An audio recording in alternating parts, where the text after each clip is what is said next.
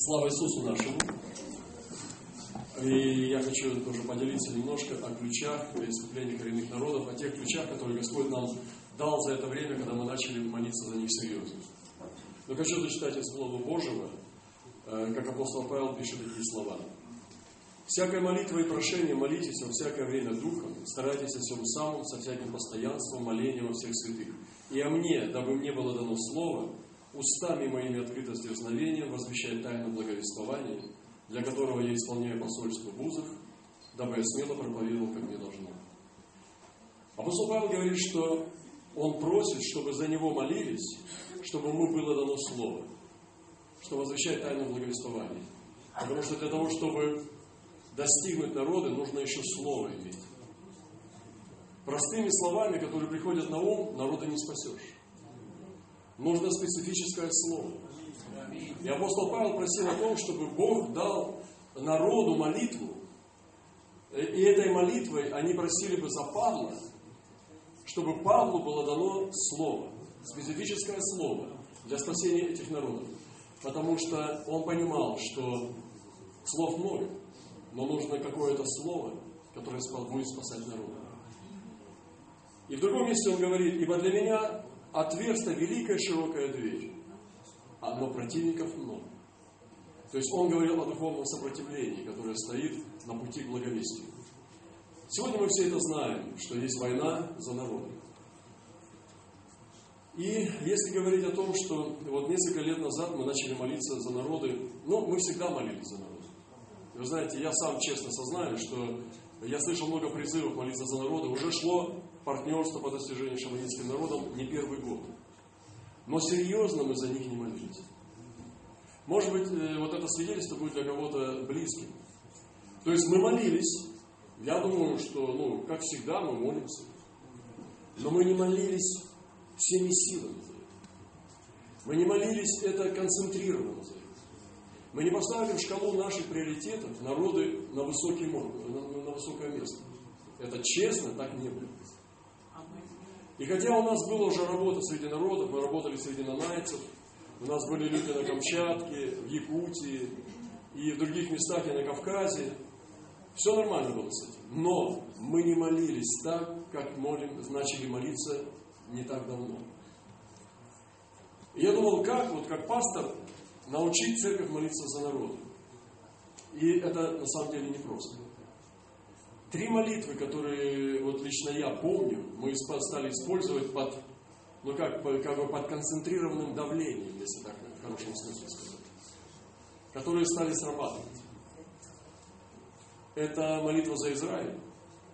Я не любил Израиль. У меня не было никаких отношений к Израилю. У меня, я знал, что за Израиль надо молиться, но у меня нету в сердце, я за него не молюсь.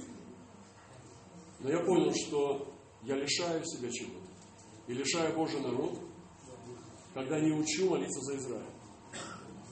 Потому что некоторые святые восклицали, что то и то пусть сделает мне Бог, они проклинали себя, если я забуду тебя, Иерусалим и Израиль.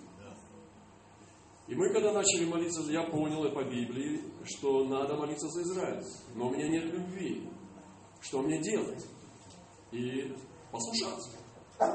Не идти за чувствами, а идти за Божьим послушанием. Мы стали проповедовать об Израиле, стали молиться за Израиль, и Бог нам дал служение в Израиле. Он открыл нам дверь туда, и мы туда зашли, и сейчас у нас есть очень сильная связь с Израилем.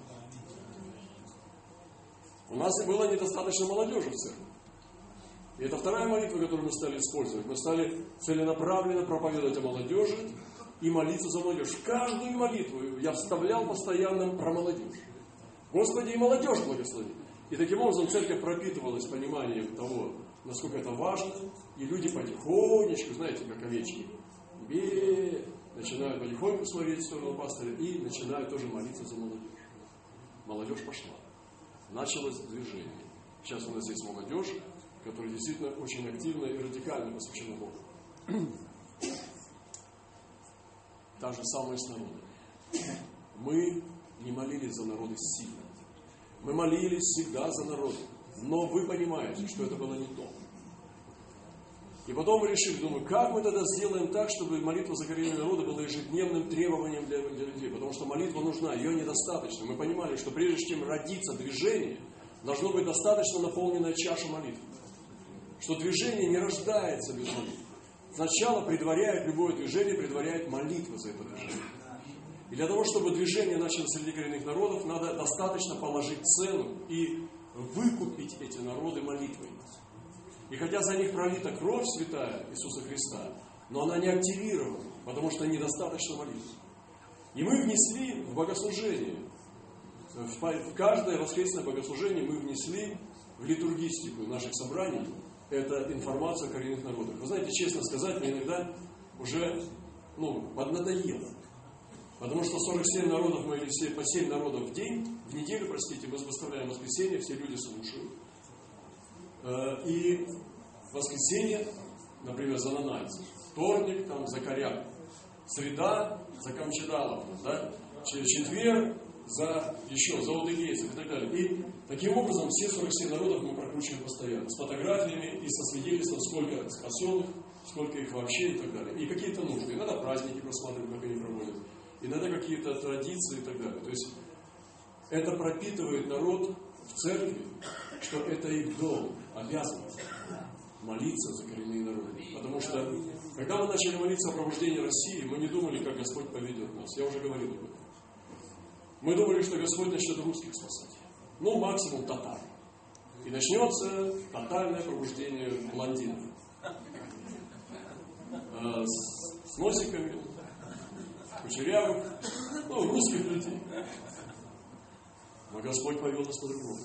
Он сказал, сделайте разборку, разберитесь с корнями, там, где есть очаги проклятия. И Он показал нам землю России, которая вся в язвах. И вся земля России, она в язвах. И эти язвы из истории. Там, где работающее проклятие сейчас, оно было совершено, было совершено преступление перед Богом в прошлом, но работает проклятие сейчас. И это коренные народы. И мы стали смотреть и видеть, Господь стал нам открывать глаза, как это все было завоевано эта земля. В некоторые места, это вообще не российские места, там жили коренные народы. Но однажды пришли э, посланники царя и сказали, здравствуйте, у вас есть царь, вы должны нам теперь меха, должны мясо, рыбу, а мы вам даем водку и порох. Таким образом, многие народы, мы лишены своей идентичности, и они стали как бы российскими, но в то же самое время остались теми же самыми, но у них забрали душу. И вы знаете, когда мы слышали уже не раз здесь, когда забирали детей в интернаты, когда вертолеты прилетали, забирали детей, и многие люди, которым за 40, они многие прошли через интернат. Практически это ну, травма, которая осталась там. Я не хочу сейчас долго об этом говорить, мы уже об этом много раз говорили, но это продолжает быть актуальным. Потому что то поколение, оно живое, оно говорит об этих травмах, потому что вся жизнь была переломана, вся жизнь была изломана. Некоторые люди из коренных народов, они, ну, у них разорванные отношения с родителями. То есть это очень серьезно. Мы поняли, что занимаясь этими вопросами, которые, может быть, и не хотелось бы занимать, они далеко, там холодно, туда плохие дороги. Э, это как бы нерентабельно с той точки зрения, что работа идет очень медленно. Вот, и, но у нас был выбор. Мы действительно будем этим заниматься или нет. И мы решили, что если мы хотим действительно пробуждение, то мы должны э, просто сконцентрироваться на этой работе. Работы много. Помимо этого мы посылали там другие страны мира, за пределами России, но мы поняли, что с подходом, с поверхностным ничего не произойдет. Лично у нас, я не знаю, как у вас, но у нас ничего не получалось. Поверхностный подход не приносит результата. И мы поняли, что мы должны со всей доброй совестью заняться, закатать оба рукава, заняться этим делом серьезно. Мы стали молиться. Бог стал посылать откровения. Потом Бог стал давать спасенных э, людей из коренных народов, которые стали очень как бы людьми новой формации, нового поколения. Мы не стали их портить религиозностью. Мы не стали их делать церковными людьми. То есть в том смысле, чтобы они хорошо сидели на собрании и правильно говорили «Аминь». Мы стали понимать, что их надо высвобождать. Что они должны двигаться в духе, они должны двигаться на поля. И когда мы просто, ну как это как поймать птицу, чтобы потом ее снова отпустить. И мы перевезли их туда же, ну как птиц, и высыпали чтобы они слышали дух, как они понимают. И Бог дал нам несколько ключей. Я уже озвучивал эти ключи некоторые, но сейчас каждый раз, когда я говорю об этом, это звучит все по-новому. Однажды Бог показал нам видение, что приезжают разные миссионеры коренных народов и привозят свою еду. Люди из коренных народов едят свою еду, потом принимают еду миссионеров, и им она не нравится, они отказываются. Они говорят, не, наша вкуснее. И мы слышим все время, когда говорят братья из, из народов и сестры, что они любят свою еду. Их еда – это их культура. Но было показано, что как надо работать, что когда человек Божий приезжает, он привозит им огонь. И тогда он говорит, смотрите, вашу еду можно приготовить на нашем огне. Вы будете есть свое мясо, вы будете есть свою еду, э, добытую у вас на местах, но просто вы можете использовать наш огонь. И тогда, когда миссионер дает этот огонь Святого Духа, и они готовят, не меняя культуры, ну, вы понимаете, сейчас только от бесов, моральности, несправедливости, идолопоклонства, она сохраняет себя, то тогда они вкусили, о, какое прекрасное мясо, мы согласны есть такое дух. И они принимают это Евангелие. Для нас это было сильным откровением и помощью. И таким образом мы начали ну, э, получать ключи. Недавно у меня была встреча в Санкт-Петербурге с, с одной семьей, которая работает с Папуа Гвинеей. И они получили очень большую э, награду от местных аборигенов тем, что им подарили э, кусок земли в океане на одном из островов, берег моря. И это дается, это не передается, там нельзя купить его. Там передается оно только в наследство. И им дали в наследство, отцам и матерям, им подарили огромный кусок э, ну, береговой линии океана.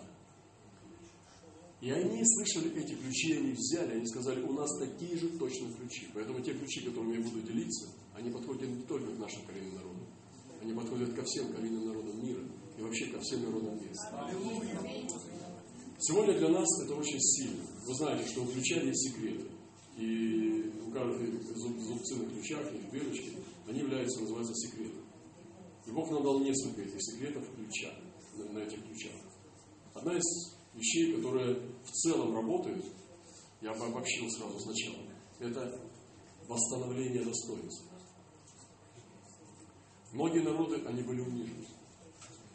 Вы знаете сами из представителей коренных народов, да и не только коренных и малочисленных, из других тоже, что такое стесняться своей национальности. Многие из нас здесь сидят, в том числе даже из еврейского народа, которые стыдились своей идентичности, они стыдились своей крови.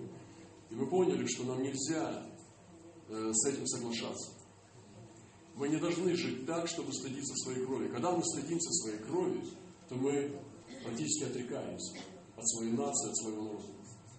Конечно, обстоятельства повлияли. Я когда делился на этом, мы были в Крыму, я делился там, этим люди стали исповедоваться. Азербайджанцы, э, некоторые люди, которые были, которые смешаны, корейцы и так далее, что они стыдились своей крови с самого детства. Буквально убегали от тех обществ, где они встречали своих единоплеменников, и если у них внешность была немножко не похожа на них, они радовались, что они не похожи на своих родственников.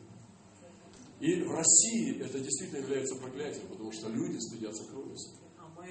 Ну, как вы помните, не Руси, а где не Руси, там и не христи.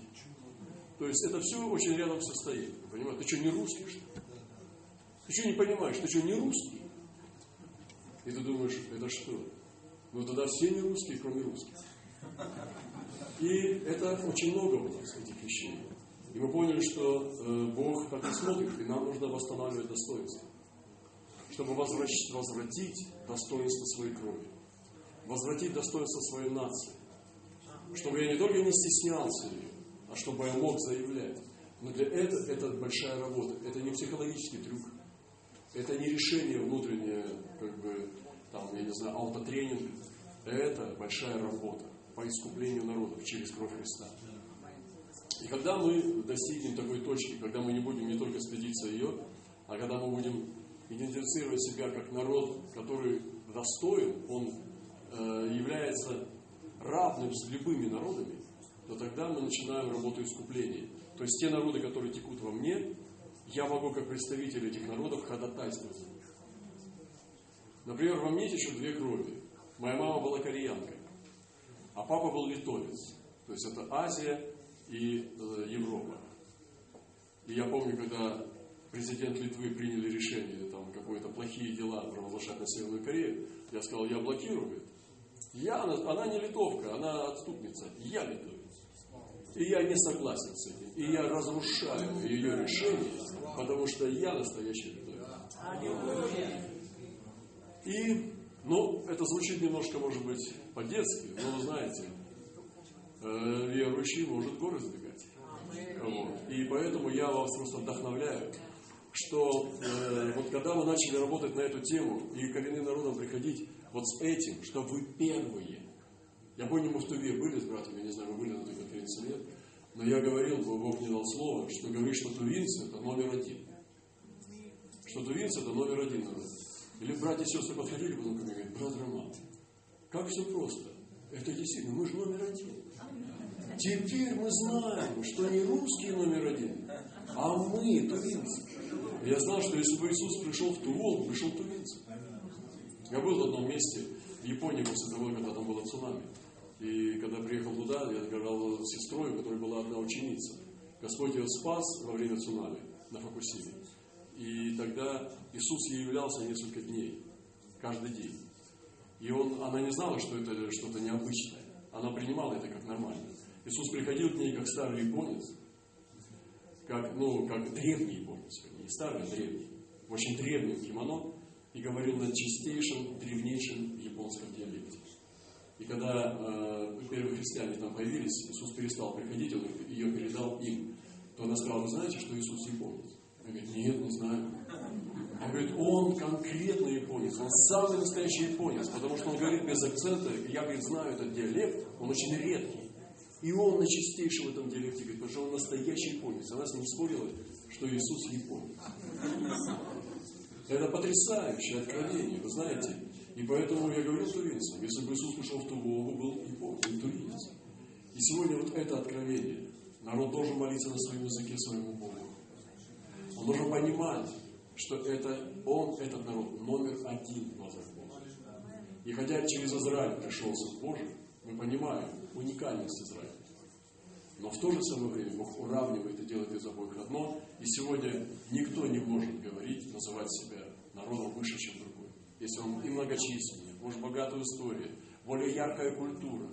Но только у Бога есть точка зрения на определенные вещи, кто выше кого. Поэтому для нас это было большим освобождением. Именно что нам нужно через всю нашу работу, которую мы делаем, мы должны возвращать достоинство народа, которые были обокраны, которые были обмануты, которые были унижены и так далее. Слава Иисусу. Вы знаете, Исаф однажды отдал свое первородство. Это неправильно. Но Иаков однажды украл это первородство. Дорогие братья и сестры, не отдавайте своего первородства. Не отдавайте. И, дорогие братья и сестры, другие, не воруйте чужой первородство. Поэтому наше первородство у нас, оно должно оставаться у нас. И мы являемся первенцами Господа. Понимаете, многие говорят, что там мы русские там и так далее. Но завоеватели. Ну, ну это тоже сейчас уже Господь разведчик. Поэтому мы свободны. Слава нашему Господу. Мы уже слышали, как сестра говорила о новом имени. Однажды, когда мы беседовали, у нас было тоже партнерство, и сестра говорит, вот Гиляки. Я говорю, подожди, звучит как-то... Я в школе помню, как обзывали э, другие нации. Звучит обзывательство. А что такое геляки? Он говорит, ну, это, это как бы народы так называют. Я говорю, нет, нет, поговори с сестрой, пусть она тебе расскажет, что такое геляки. Потому что у меня есть подозрение, что это обзывательское слово. Она сказала, ну, ну, ну хорошо. И когда она поговорила с сестрой, сестра ей созналась, что это обзывание, что оно подобно как будто собака. Но в энциклопедиях и в интернетах есть целые народы, которые под, под, подравниваются под это определение геляки. А звучит-то как? Да это геляки. Понимаете, когда мы, как миссионеры, повторяем это, как работники Божии, как дети Божии, повторяем эти же самые слова проклятия, то что мы делаем тогда? Мы сами разрушаем то дело, которое созидаем. И мы поняли, что давай-ка мы проверим другие 47 народов. Может быть, там тоже есть вот такие несрастающиеся вещи. И когда мы стали проверять, да, действительно, само название народов по-другому. И многие народы себя не называют так, как называют их в энциклопедиях. как называют их в интернете, они называют себя совсем по-другому. Это потрясающее было открытие для нас. И мы стали просить, чтобы народы открывали нам, как они на самом деле называются. И мы увидели, что больше половины из этих 47 они по-другому называются. Вы представляете себе? Если я его спрошу, как тебя зовут? И он скажет, Эрик. Или он скажет, Эдуард.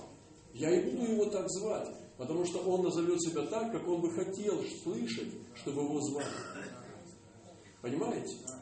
И надо их послушать, как они себя сами называют. И так их и называть.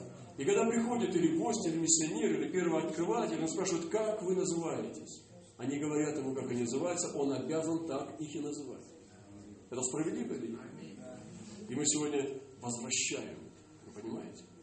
Поэтому это удивительное было открытие, это был ключ.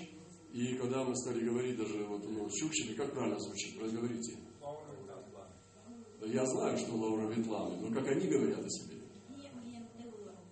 Вот, вот попробуйте, да, вот, вот видите, уже, уже ближе к истине. То настоящие люди, видите? Это удивительно. Вот. Не, не чудно ли это, братья и сестры?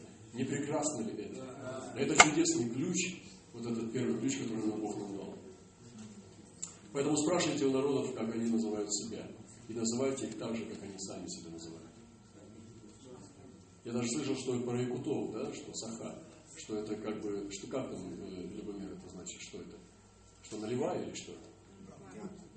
Налей. Представляете себе? То есть кут, налей. То есть связано с алкоголем. А они Саха. Может быть, молодежь даже и не знает этого уже. Но мы сегодня должны понимать, что наши слова иногда являются проклятием. И мы можем проклинать. И поэтому будьте осторожны с этим. Вникайте. И это прекрасный ключ. Второй ключ, который я сегодня, ну, как бы, не по приоритету, а просто вот учу, но это искупление истории, разломов в их истории. Было, некоторые были порабощены, коренные народы. И вы знаете, интересно, я недавно был в Афганистане и встречался там с местными братьями. И я не ожидал от себя, что я не готовился к этому. Но я вдруг чувствовал, что мне надо просить прощения за то, что Советский Союз сделал с Афганистаном. Когда я стал это делать, я удивился, насколько серьезно они слушали это. Я сам не знаю этих тонкостей. Потом они мне рассказывали вещи, ужасные вещи, которые делала советская армия. Там были специальные батальоны детдомовцев, которые были беспощадны. Они уничтожали деревнями и женщин, детей. То есть я этого не знал еще, на школе этому не учили. Нас учили, что это справедливая война.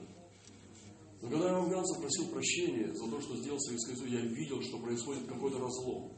Начиная от служителей, кончая простыми людьми, простыми крестьянами. Они очень серьезно дожидались до конца моей речи, когда я попрошу у них прощения. И они принимали это прощение. А потом начинали открываться, что творили советские войска во время этой войны. Для меня это было тоже очень сильным проломом.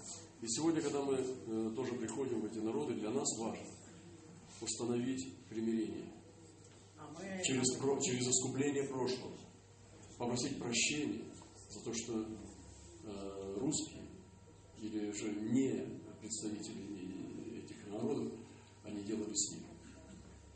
Может быть, для кого-то, для молодых людей это уже не будет так важно. Может быть, они уже э, просто это относят к маме, к папе там, и так далее. Но, вы знаете, мы увидели, что это работает. Это очень важные вещи, поэтому мы считаем, что этот опыт пролития крови Христа на Голгофском кресте, ведь э, кровь э, лилась на землю, потом она превращалась в ручеек, потом она превращалась в реки, которые проходили в другие народы, потом она превращалась в море, и целые народы могут омываться кровью Христа. И сегодня мы тоже заходим в эту историю, и мы просим прощения, и мы становимся примирителями. Это очень важные вещи, и для нас это называется как, это как ну, э, то есть этот опыт, который мы переживаем, и отождествленное покаяние. Мы отождествляемся с теми грешниками, как делал Даниил, и он просил прощения не за себя, а за всех тех, которые были до него.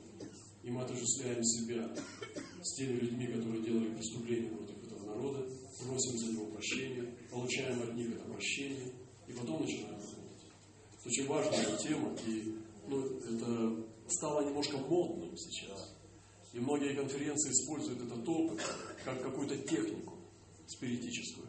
Но если мы подходим по, злу, по Слову Божьему, по закону Господа, с настоящей силой крови Христа, это очищает. Слава Господу. Следующая вещь, которую Господь открыл нам, что мы не должны, что Бог первый кочевник. И когда мы смотрим на концепцию Бога в самом начале, то Бог никогда не жил в доме до тех пор, пока Соломон ему его не построил. Все эти годы, тысячелетия, Бог был кочевником. То есть практически, ну, я имею в виду на земле. И однажды, когда Давид хотел построить ему дом, он сказал, я просил тебя строить дом. Посмотри, когда я вывел вас из Египта, я шел с вами в пустыне, в Скинии. Потом, когда мы вошли в Израиль, через судьи, смотри, я никогда не просил у тебя дом. И ты сейчас хочешь построить мне дом, хорошо, построит его твой сын, Соломон. И одна из проблем, я не знаю, у меня однажды приехал друг из Канады, и он сказал, что он знает людей, которые, помните, может быть, фильм «Преобразование 2». Там, где инуиты на севере, э, они покаялись там, и много было э, поселков, задействованных силой Божьей. И там показываются молитвенные дома на севере среди инуитов и так далее. И он сказал, что многие молитвенные дома сейчас пустые, потому что они не продумали дальнейшие шаги. Там пришло пробуждение, остановились самоубийства, остановились пьянства. Но дальше что делать? Начинается сезон охоты, и мужчины должны уйти. Они должны пойти кочевать.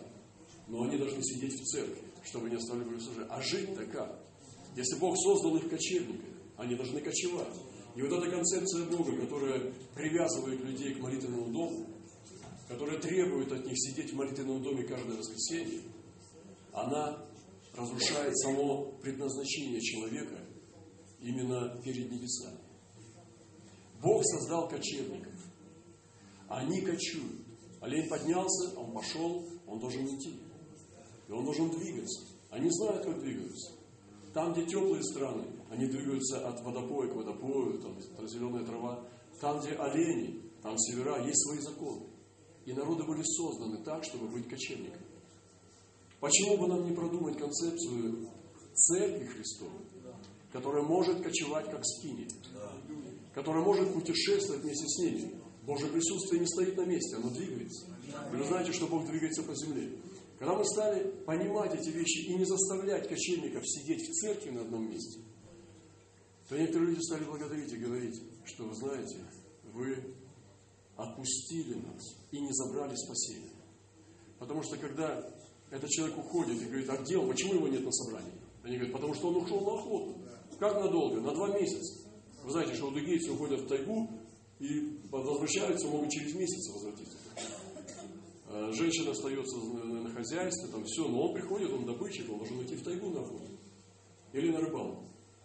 И если он теряет спасение, мы говорим, все, брат, ты отлучен, или ты на замечании, потому что ты пропускаешь собрание целый месяц. Что мы делаем? Мы лишаем его спасения.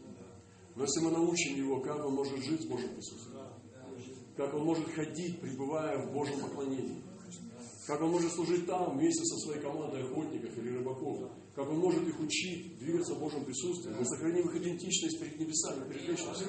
И в то же время Бог их не покинет. Поэтому очень много ошибок, таких травматических ошибок. Человек чувствует себя отступником, потому что он пошел на охоту. И вы знаете, это есть, особенно там, где ну, массовое, да, есть покаяние среди таких народов. И он уходит, или же он просто теряет свою идентичность и депрессирует, потому что он не хочет жить в городе, он хочет кочевать. И я думаю, что это одна из главных причин, почему сегодня среди кочевников нет верующих. Почему среди них очень мало действующих христиан. Потому что мы ошибаемся в учении. Мы ошибаемся в этих концепциях. И если мы понимаем, что Бог, Он первый кочевник, вообще Он кочевал, Он путешествовал, Он двигался в пустыне, Он двигался э, по земле Израиля. И мы понимаем, что сейчас Божье присутствие тоже есть посещение, где Бог не живет в Иерусалиме. Он двигается по разным странам мира. В Азии, в Китае, в Индии. Он двигается сегодня на среди мусульман. Бог двигается. И мы сегодня должны понимать, что мы не запирали его в молитвенные дома. Особенно там, где народы должны кочевать. Слава нашему Господу. Когда мы это поняли, для нас это стало большим благословением, большим освобождением. я знаю, что это спорные темы, и у нас много, может быть, сейчас противоречий, но просто мы сегодня здесь на партнерстве по достижению шаманистских народностей, у нас должны здесь быть противоречия. У нас должны быть новые концепции. У нас должны быть новые идеи, новые проломы, потому что нам надо завоевывать новые территории. Наша задача сейчас не сохраниться, наша задача распространиться, наша задача сожечь сегодня работу среди коренных народов и пожать жатву в России. Не только в России, за ее пределы. Слава нашему Господу. Из вещей, которая тоже дала освобождение нам и благословение, это тотемное животное. Вы знаете, что Иисус э, ну, в Израиле был как лев из колена Иудина, но в некоторых народах нет львов. Если бы у нас сегодня не было интернета, телевидения, наверное, когда бы мы нарисовали вот это прекрасное животное льва и показали бы где-нибудь э, на северах это существо, или на юге, там, где львы, то, наверное, это было бы удивительно. Они бы сказали, что это за фантастическое животное. И там нет львов. Почему для них Иисус должен быть львом? Почему Иисус должен быть для них лев? У них есть олень. И олень – это для них тот же самый Иисус. Он дает им одежду, дает им кровь, дает им э, э, э, жилище. Он их вождь. Он вводит их на злачные пажити и так далее. То есть практически они соединены с ним ну, на уровне просто жизни своей, они зависят от него. И когда Иисус приводит примеры, кто он, виноградная лоза, или он э, лев из колена Иудина, или он э, друг, там, вождь и так далее, он все идентифицируется с тем, что он нас максимально близок к нам. Даже когда мы принимаем вечерю, мы принимаем его внутрь себя, Иисус становится обитающим внутри нас. И это все для того, чтобы мы поняли саму суть, а не букву. И когда мы стали говорить с некоторыми людьми о том, что Иисус это олень, им стало понятнее Евангелие гораздо. Я помню несколько свидетельств, сейчас нет времени рассказывать эти все свидетельства. Но некоторые сестры, они сразу принимали, сразу в лед принимали Христа. Когда мы говорили, смотри, Иисус это олень. И они сразу понимали, и говорят, да ты что? И там есть еще такой олень Саваки, да? Это белый олень. Это особенный олень. И вот особенно он является прообразом Христа, потому что он даже живет, может жить в юрте, и он любимый олень всех оленей и так далее. Я не буду сейчас вдаваться в эти вещи, но это было потрясающе. И поэтому нам тоже надо посмотреть, э, среди каких народов. Может быть, я вдохновляю вас исследовать некоторые вещи. Допустим, Иисус тюлень. А почему нет? Скажите мне честно, почему это лев святее тюлень? Что у него? Святая кровь, что он меньше, ну, я не знаю. Мне кажется, тюлень даже больше на Иисуса похож, чем лев. Потому что он, ну, по крайней мере, кровь не, не, не пьет. Никого не убивает. Почему не муж? Почему не кит? Вы понимаете? И мы говорим лоза виноградная, но они не знают, что такое лоза. Там нет винограда. Но там есть растения. Подумайте над этим. Когда Иисус говорил с людьми, Он говорил на притче, посмотрите на лилии. Почему Он говорил, посмотрите на? Да потому что перед Ним были лилии. Посмотрите на птиц. Почему на птиц? Потому что перед Ним были птицы. Мы можем говорить, посмотрите на снег. Посмотрите на тюленей. Посмотрите на китов. И таким образом расширить движение Евангелия. Вы понимаете, раздвинуть эти притчеобразные образы. Но библейский вот этот буквализм, он просто очень много умертвил живых цветов.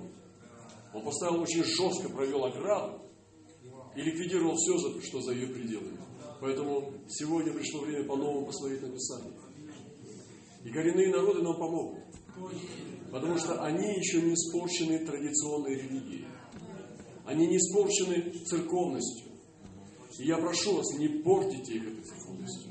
Когда мы начинаем, кого-нибудь спасаем, например, из Наная, и потом одеваем, стоп, тебе сейчас надо костюм носить.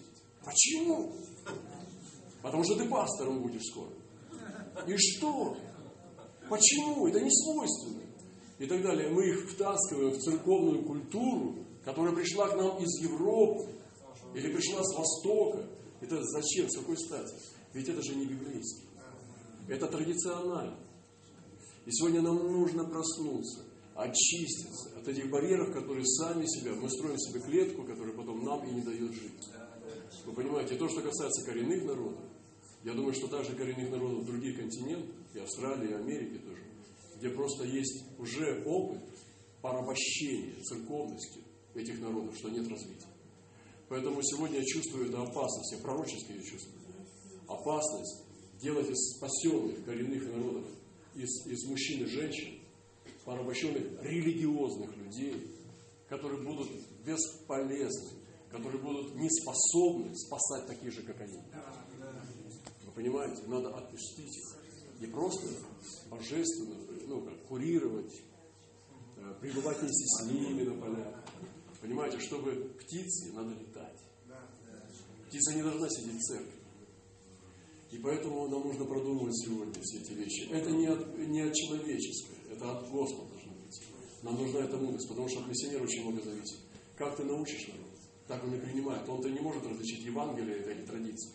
Он принимает традицию как Евангелие. Я помню, когда я пришел тоже к Господу первый раз, мне, я попал в баптистскую церковь, мне сразу дали брошюрку с паровозиками. Слава Богу, что у меня был Святой Дух. И я вычислил, что мне надо ее выбросить. Потому что там был нарисован перед э, библейскими словами, которые там цитаты были, был нарисован паровозик. И на, на вагончике с, с этим, с, с паром была нарисована вера, потом чувство, разум еще что-то. Я бы никогда, я был наркоман. Я торчал просто до посинения. Я был, э, такие вещи делал, которые не могу свидетельствовать. Потому что мне не, ну, это опасно. Я только в вечности могу рассказать, э, чем я занимался. Я бы никогда через эту картинку с паровозиком, мне бы это отвратило. И когда мне стали залазить вот эти вот тонкие вещи, это, конечно же, отвращает от Евангелия настоящих э, свободных птиц. Поэтому надо проповедовать чистое Евангелие.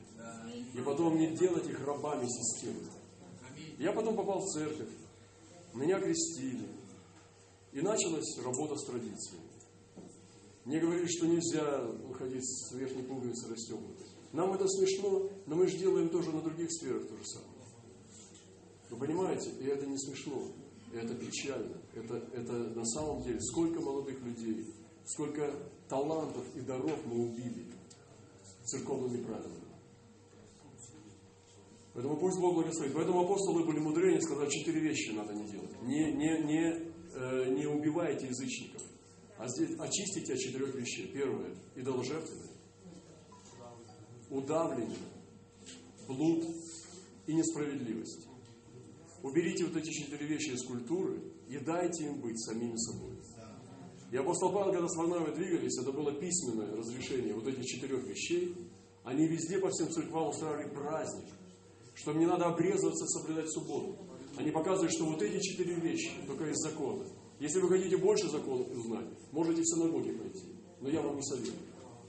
И поэтому он шел и разглашал этот праздник свободы Евангелия. И поэтому коренные народы нам надо делать не церковными, а духовными. Чтобы они двигались за Иисусом, как Иисус объявил. Меньше всего я хотел бы видеть спасенных ребят из, из Чукчи, из, из Нанайти, которые стали религиозными, негативными, и строгий. Это отвратительно. Поэтому, Господи, помоги. И это любовь. Аминь. Слава нашему Богу. Господи, помоги нам, Отец. Я все не смогу говорить, я сейчас уже буду заканчивать, последнее скажу, потому что там еще есть ключи. Но хочу сказать э, сейчас о очень важных вещах. И вот о чем я говорил вначале, это усиленная и концентрированная молитва за пробуждение коренных народов. Братья и сестры, это, ну, мы пережили этот опыт. Я знаю, что он тоже по Писанию. Если мы молимся поверхностно, и наши люди молятся поверхностно, мы будем иметь поверхностный результат. Если мы зайдем глубоко в молитву и честно начнем посвящаться посту и молитве за какую-то цель, мы увидим другой результат. Я хочу вдохновить вас, научить церкви, научить своих э, ну, людей, подопечных, лидеров, или кто еще есть у вас. Здесь есть лидеры тоже, пастыря. Научить свои церкви молиться конкретно, целенаправленно, посвящать целые служения, посвящать молитвы большие за коренные народы. В каждом месте есть коренные народы. Я думаю, что в каждом регионе есть свои коренные народы. Найдите свои коренные народы и промаливайте их целенаправленно, и будет совершенно другой результат. И вот эту тотальную, мощную, вот эту могущественную молитву нам надо высвободить. И даже когда мы сюда приехали, пришло откровение, наш один человек видел сон. Ну, мы говорим сон как сон, кто-то верит, кто-то нет. Мы верим, когда мы молимся и постимся, Бог открывает. Было показано, что было сказано, чтобы мы подняли могущественную молитву, целенаправленную молитву за коренные народы, э, которые не спасены. За коренные народы, шаманистские народы. И я сегодня вижу, как мало молитвы. Посещая церковь, я слышу, что о них никто не молится. Даже те работники, которые работают среди них, они не молятся о других коренных народах. И если молитва жидкая, будет жидкий результат. И вы помните на небесах, когда чаша, которая была там на небе, да, она наполнялась, наполнялась, наполнялась, наполнялась, и была полная фимиама и молитв святых. И потом она перевернулась на жертвенник, и это все упало, и стало воскуряться. И что произошло? Громы, землетрясения и голоса. И начало трястись все. Вся духовная атмосфера, она взорвалась.